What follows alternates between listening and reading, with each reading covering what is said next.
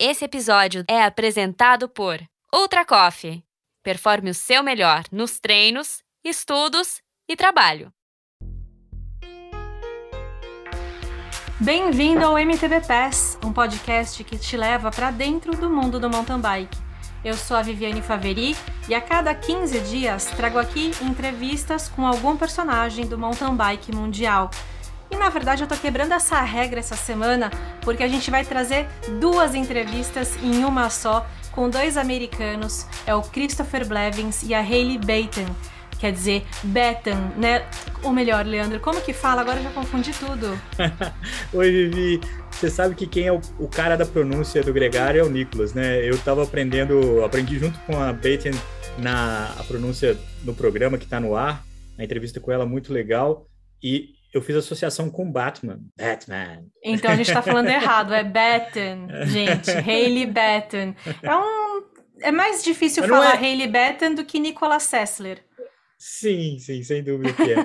Mas acho que vale a brincadeira e vale também lembrar o quanto que ela foi gentil com isso, né? Porque sabe que é um nome que pronuncia diferente, né? Ela foi muito simpática com você, né, Vivi? Esse é um ponto alto foi. dessa conversa que você levou com essa menina que chegou agora na equipe do Specialized, é uma equipe forte para a temporada 2022 e chega com uma bagagem, né? Sim, ela e o Chris estavam ambos na Trinity, que é a equipe do Alex Malacarne, e aí foram receberam um upgrade para Factory Racing e estão muito bem na fita, né? Ela, no, diferente do Chris, não tem nenhum título mundial ainda na categoria Elite, mas ela tem uma vitória em Copa do Mundo ano passado que, ó, colocou ela nos holofotes. Uma coisa que eu achei legal, Vivi, tanto na entrevista da Betten quanto do Blevins, é que eles moram em, em lugares que são é, é, templos do ciclismo, né, nos Estados Unidos, né? São cidades que são. Ele era vizinho do Ned Overend, né? Tipo, simplesmente isso, né? É, é, é ele vem de Durango, no Colorado, que só tem monstro. E o, sabe aquele racha, o racha da semana? Tipo, no, em São Paulo tem o pelotão da morte. Sim. Lá o pelotão da morte de Durango é tipo campeão olímpico, campeão mundial, lendas do mountain bike. E aí o, a molecadinha que consegue entrar ali no pelotão toda quinta-feira à noite volta para casa com medalha de campeão mundial, sorriso no rosto. E detalhe, né? O Blevins, assim, o cara surfa, ele faz rap, ele é meio artista, ele é muito talentoso em várias coisas. E, e ele se comunica muito bem, né?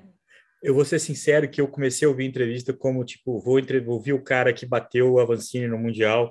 Ai, meu Deus do céu, que cara mala e ele foi me ganhando aos poucos, assim, achei cada pergunta que ele responde, não fugiu de nenhuma das questões, né, foi falando pouco a pouco ali, inclusive uma participação bem especial do Rafa, e eu achei, terminou muito mais legal, achei que quem ouvir também vai ter essa visão do quanto que ele é um cara bacana, né, lembrando que é, ele teve a experiência no ano passado do Mundial de Short Track que ele ganhou, teve também uma experiência no ciclismo de estrada com a Trinity, que é uma coisa que ele também fala dessa coisa de praticar várias modalidades, ele até dá uma, uma cornetada de leve no Mathieu Vanderpool. Esse ano ele está na iminência de correr o Keep Epic, que prometeu que vai ter uma temporada mais focada no mountain bike. E, uhum. e esbanjou simpatia, Vivi. Eu achei que foi, foi bem bacana o papo com ele, né? Pô, fico feliz de ter conseguido passar isso para você também, porque uma coisa é eu que entrevistei, saber o quanto ele é simpático e tal. O legal é ver que você, que estava cuidando da edição e, e de toda essa finalização do programa, também senti isso. Então significa que Acho que a gente vai conseguir passar uma, um conteúdo legal para o ouvinte. É em inglês, mas não está difícil de entender. Ele foi muito claro e, e, vale muito a pena ouvir o Christopher Blevins aqui, exclusivo no MTB Pass.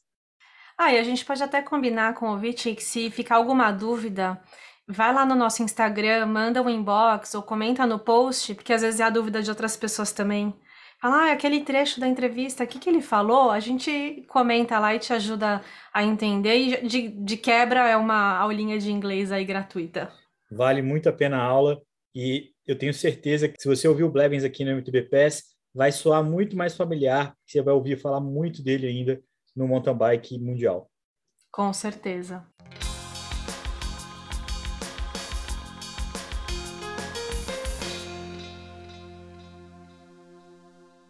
Hey, Chris, thank you so much for saying yes to our uh, request uh, for the interview. You know, you are on a training camp with the new team, the Specialized Factory Racing. That's also big news. Congrats on that.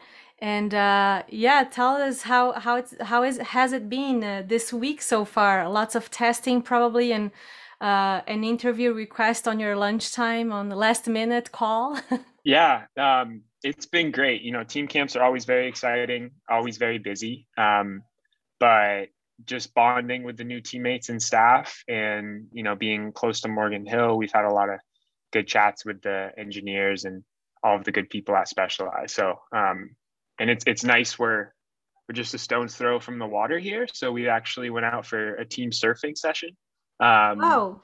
so yeah it's been good. Do you surf i do. Yeah i've been i've lived in california for six years now so okay. um i'm actually not the worst surfer in the world. I have Raf Gagne here with me by my side, and uh, it's he's gonna be here for uh, a quick five minutes, and it's a great addition because he's actually a fan of you, Chris. And uh, when I told him I was gonna interview you, he went right away like, okay, like I admire this athlete. I know he's a hard worker, and uh, he actually suggested some questions and I told him, well, it would be awesome if you could actually ask him in person. So I will um, pass the mic to him. All right. Um, well, first off, yeah, I always had a huge amount of respect for Chris. Um, we kind of crossed path in my later part of career, younger part of your career, but I think um, you won your first US Cup in like 2017 or something like this, and then like the next year you were second at world champ as a U23.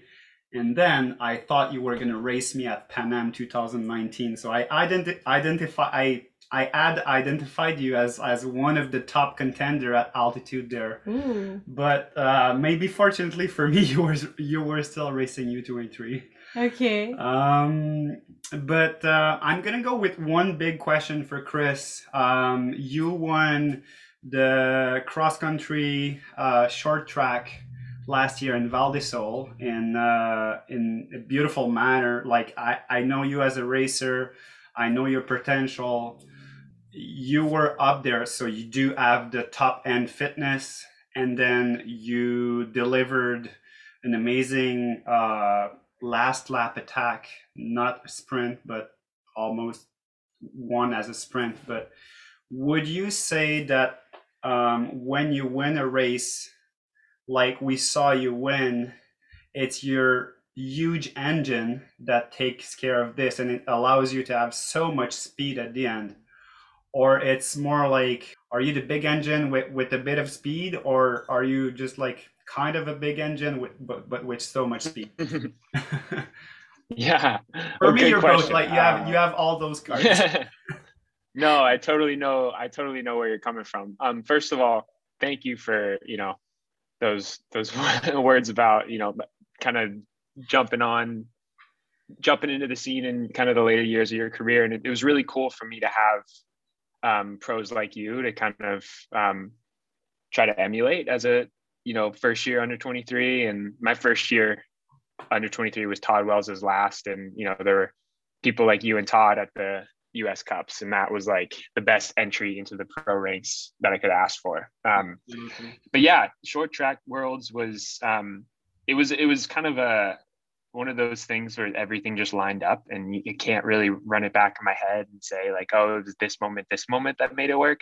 But it was a combination of like all of the different things I I did in training, and I've learned as a as a racer and a you know tactician of sorts. Like, no doubt I used some of my BMX skills that I had from you know a couple almost over a decade in, in BMX to like know how to position myself, fight for position, and then uh, deliver in that sprint. Like that was absolutely BMX skills. Um, but also like you know this was late in the year. We had a ton of racing, obviously up to Tokyo, and I think all of the work I did in the winter, which really was building a big engine was still having a you know was still paying off um, come August when we when we had World. So I'm just kind of lucky that the stars aligned and I was like ready for it. But um, yeah, you know, I, would say it's a mix of having a big engine and then just ha- being ready for the day.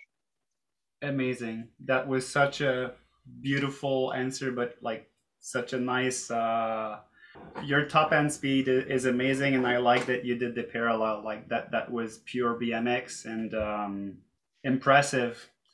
Um, you talked about all that base that you built over winter, but didn't you do a bit of a Cape Epic World Championship that week in Val di Sole, didn't you race like yeah. all the possible races?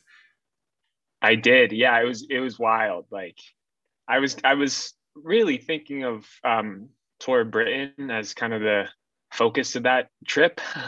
you know, Worlds was like, all right, let me do everything I can and have fun with it.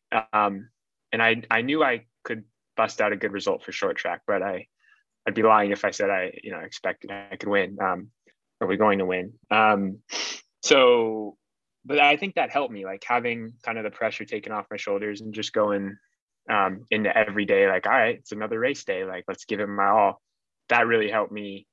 First of all, have super opened up legs. Like by the third day of racing, short track, you know, finals, I was, I was uh, ready for the punchy stuff. And then like the the rest of the week and the beginning part of the week was all just such a blast. Like e-bike worlds was incredible.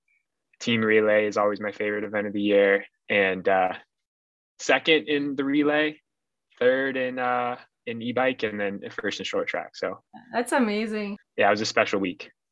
All right. I'm gonna let you with Vivian. she's she's the one for these interviews but uh really, it, really... but it's only because you need to go eat yeah exactly i'm back to uh, teaching coaching well I'm hungry. it's great to see you, Raf, and yeah, I hope we can cross paths sometime in person this year. But uh, absolutely, good luck like, with everything. Yeah, like whether it's gonna be as a coach or as a fan or uh, or in Mont Sainte Anne. So awesome.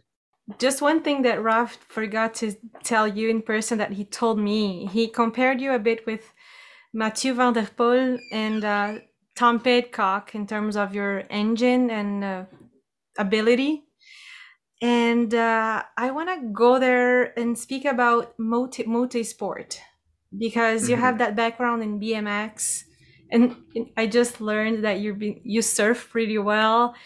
And uh, what do you do throughout the year? Especially, did were you able to do any other sports last year? And I just want to explore everything about multi sport and what you're capable of doing.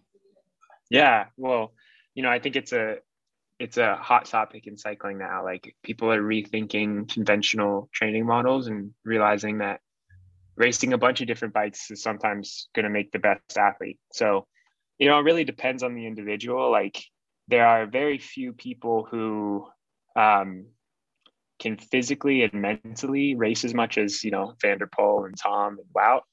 And, you know, I think it's an amazing thing to do three disciplines at the highest level and be traveling all over the, the world throughout it. Um, but there's a bit of, uh, you know, I think uh, risk of, of burning out there as well. You know, I mean, you've seen um, some injuries with the those multidisciplinary athletes as well, and that kind of led me to decide not to race cyclocross this year. Um, I really wanted to to go to Fayetteville and race cross worlds, but um, I think the wise thing to do, especially as a young athlete, is is have a more um, long term approach and value the races you get and also prioritize you know overall wellness and listen to your mind and listen to your heart so and, and my mind and heart really kind of are in mountain biking at this point so hmm. um, i don't think that i'll be doing a lot of world tour racing i definitely want to give cyclocross a go one time but last year was unbelievable to, to do so much but i think there's a lot in the mountain bike world that i can do if, if, if that's all i did How come you are so mature? Like where where does it come from? Is it your family? Is your do you have a coach? well, uh, thank you. You know, I uh, I definitely have a great family and um, had a great community in Durango to to um, show me what matters like in the sport and in life. And it was always about um, it was always about exploration like of yourself and um, of your community through the bike and i've learned so much from this sport and i also have learned a lot from from going to school and having other interests alongside cycling. So, you know, I've tried to kind of keep a balanced perspective. And now I'm just really grateful for where it's brought me in my professional career and that, you know, I'm I just graduated college and I can race professionally and uh, have a lot of support with it. So mm. yeah. What did you graduate from? Well, I, I, I graduated uh, from Cal Poly in San Luis Obispo um, with a business and sociology degree.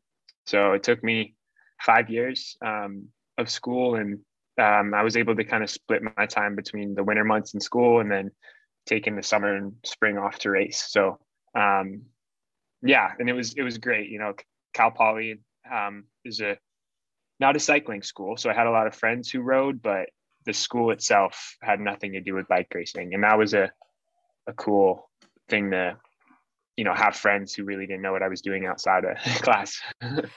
yeah, that's great because you come from a, a town, a city, and a, an environment where you can train. You have everything you need to train uh, beside you. You don't have to go to university with a cycling program in order for you to pursue pursue your dream career. You can actually do something different. Yeah. That's so cool. Well, yeah, thank you. You know, it's like and like I said, as far as multidisciplinary, um, education is also an individual choice when you're an under 23 trying to make it in professional cycling. Like I think there's no one size fits all model, but for me and you know with my family, education has always been really important. So I knew I wanted to go to school independently of cycling, and I recommend that for a lot of young kids. But there may be others who um, want to just focus on cycling, and you know, just I want to emphasize that that's okay, you know, and it's an, an individual process that you got to find out for yourself. What makes Durango such a special place for mountain biking? Well, you know, I I grew up um, a few houses down from Ned Overend, and mm. you know, mm. would see Todd Wells on the group ride every week, and um, mm. everywhere you go, you know, your kind of your idols in the sport are also your neighbors. So, like, it's a special community in that sense, and it's also just very everybody's down to earth and um, has fun and then kind of accidentally gets fast you know like we trained without realizing we were training and it's the same thing for Sepp Kuss and Howard Grotts and um, you know Sarah Sturm and all, all the fast ladies as well in Durango. So yeah. Are all the, all of them with the same mindset that there is more than just the bike yeah, yeah, I think so. You know, and it's like there's also a lot more to bike racing than just the results and you know mm-hmm. the kind of metrics that we we place on it. Like there's so much depth in riding your bike and um there's so much soul in it, you know, like just to say that, you know. And I think we grew up really feeling that. Like the the tagline for Durango Devo was never forget the feeling is mm-hmm. never forget the feeling. And I think that kind of says it all. Like the feeling of riding your bike with your best friends is something you can kind of cherish and doesn't matter if you're winning a World Cup or just riding on the weekends, but chasing that feeling and remembering it, I think has kind of been the yeah, biggest thing for me. I was listening to the interview you did, which was it sounded like a conversation between two friends probably you guys are pretty close with Payson McElveen. He has the he's the host of the of his podcast, which is called Adventure Stache, which I love. I recommend. And uh, you were talking about being nomad and traveling a lot, and that he asked you at some point, would you ever move to Europe? And you said uh, like four months is my limit and uh, i'm happy in in the us and uh, would you say that that's the hardest part to be away from home? You know i think i see a huge opportunity throughout my career to grow the sport in north america and in, in, in the us and it's really important to me to not just live in europe and um, kind of neglect that. Sort i'm sort of you know and, and other people in my position are kind of the bridge between European World Cup racing and the U.S. community, and uh, it's important to me to to race in the U.S., live in the U.S., have connections here, um, and you know from a career standpoint um, yeah. that's why and then the other side is from a human standpoint is you know i want to spend time with my family and all my friends and my girlfriend and, and all of that so um, mm-hmm. although i love you know i had a great time living in or not really living but spending time in an airbnb and uh, riva del garda italy and some beautiful places this past summer but sometimes it's nice to unpack your suitcase back home where is home right now I'm still living in San Luis Obispo, um, where I went to school. So I've been there for six years now, and I love it. The winter training really couldn't be better. Um, so yeah, I'll be there for uh, the time being. That's awesome that you mentioned that you want to develop cycling in in America because I want to show the Brazilian community that it is important to travel, to race, to have the budget to travel and race. But you, you don't need to move to Europe. You don't have you, don't need to absolutely be there all the time or do everything to be there. Uh, to that that's not all all about cycling, right? Uh, the, there is also the the what's happening in South America or in the American continent and how much we can influence each other and grow and race again by racing against each other and yeah just uh, supporting the community it is so important yeah absolutely and we have such strong cycling communities you know in north america and especially in south america so you know there's a lot of fans there's a lot of people that love riding their bike and I think that that shows us that the opportunity is there to develop more races, um, uh, you know, on our continents and um, and have the the Euros fly over to us and have jet lag for every once in a while. once w- once in a lifetime, it's it's not bad for them to have the jet lag. Talking yeah, ab- yeah. talking about America, when I when I say Alex Malacarne, what comes to your mind? Yeah, I love I love the kid. Um, we had a lot of fun together last year. Um, he has so much enthusiasm and so much heart, and he's going to be a really good bike racer. So um, mm. I'll miss I'll miss being his teammate on you know on Trinity, but no doubt I'm still gonna um, hang out with him at the races, and I think you know the we called him the Brazilian Rocket last year. And, mm-hmm. uh, I mm-hmm. think his he'll he'll continue to to take off and um, and win some races. Well, he did Cape Epic with uh, Christoph Sauser last year. That was huge and life changing for him, and also for Christoph. It was so much fun. And now I hear that you are going for the the, the Cape Epic for the first time, and uh, it's gonna be one more continent that you're going to race on and how are the expectations for that? Yeah well you know i'm really going there to win you know that's the that's the sole goal. And especially with matt you know who is trying to defend the jersey and um, knows that race as well as anyone now if you're not named christoph sauser um, so um, it's a big priority for the year. And um, i don't really kind of double down that often on kind of go like the one goal is to win but that's really the truth here is uh, mm-hmm. uh we're fired up and and ready to to go for the yellow jersey.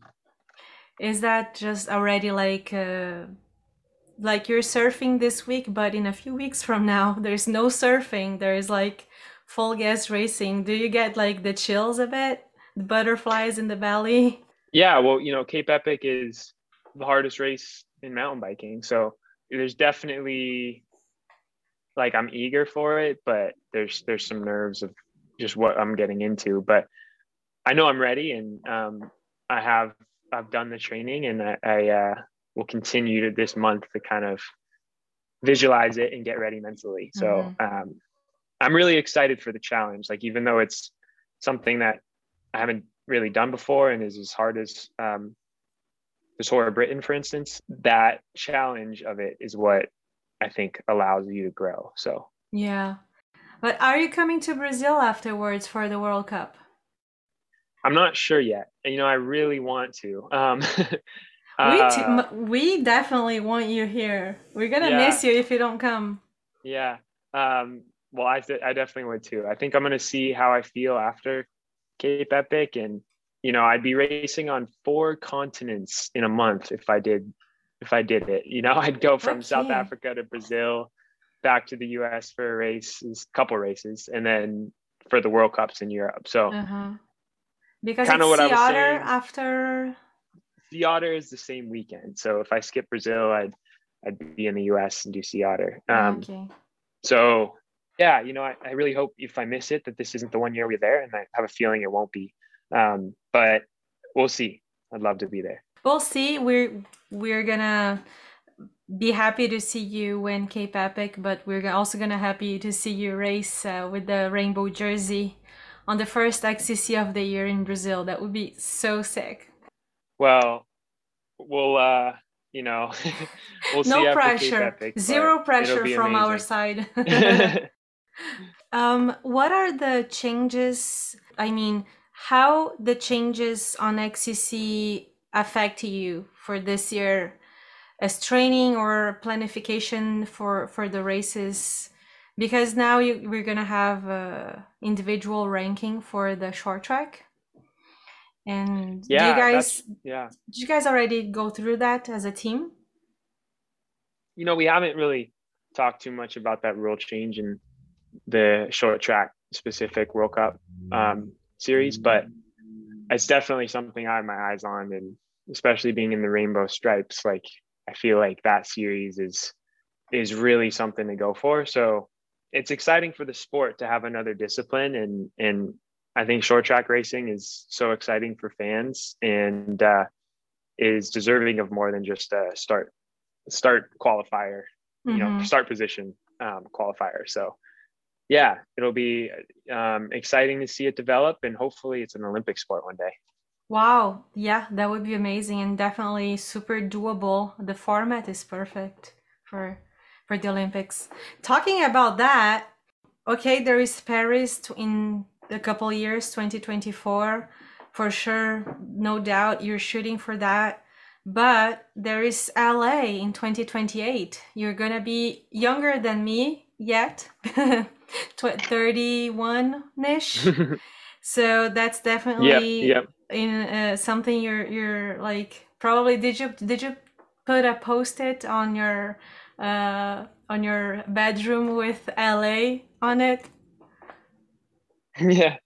Well, you know, um, I had a post-it note for Tokyo, and Paris is definitely posted in my mind now. And I think, who knows after that? Like, I uh, I've learned to really think in in chunks, think in year cycles, and uh, or a couple year cycles. So Paris is something I'm really all in for, and then I don't know. You know, I'll be 26, and who knows what the world will look like. It's obviously changed a lot in the past three years, and will continue to change. So I absolutely can imagine myself, you know, still being there and going for for LA. But um, we'll see where the tides take us. Yeah, there's so much, so many things.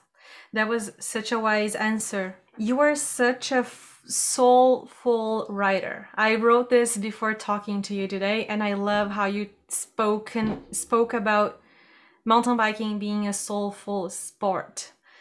Um, what is what is it a must for you to keep dealing with all the hard things about bike racing in order to keep your soul fulfilled? And I want to use an example because this really touched my heart, and I literally started like crying of emotion like that really touched me maybe it's just like i i, I want to have your sister as my sister okay?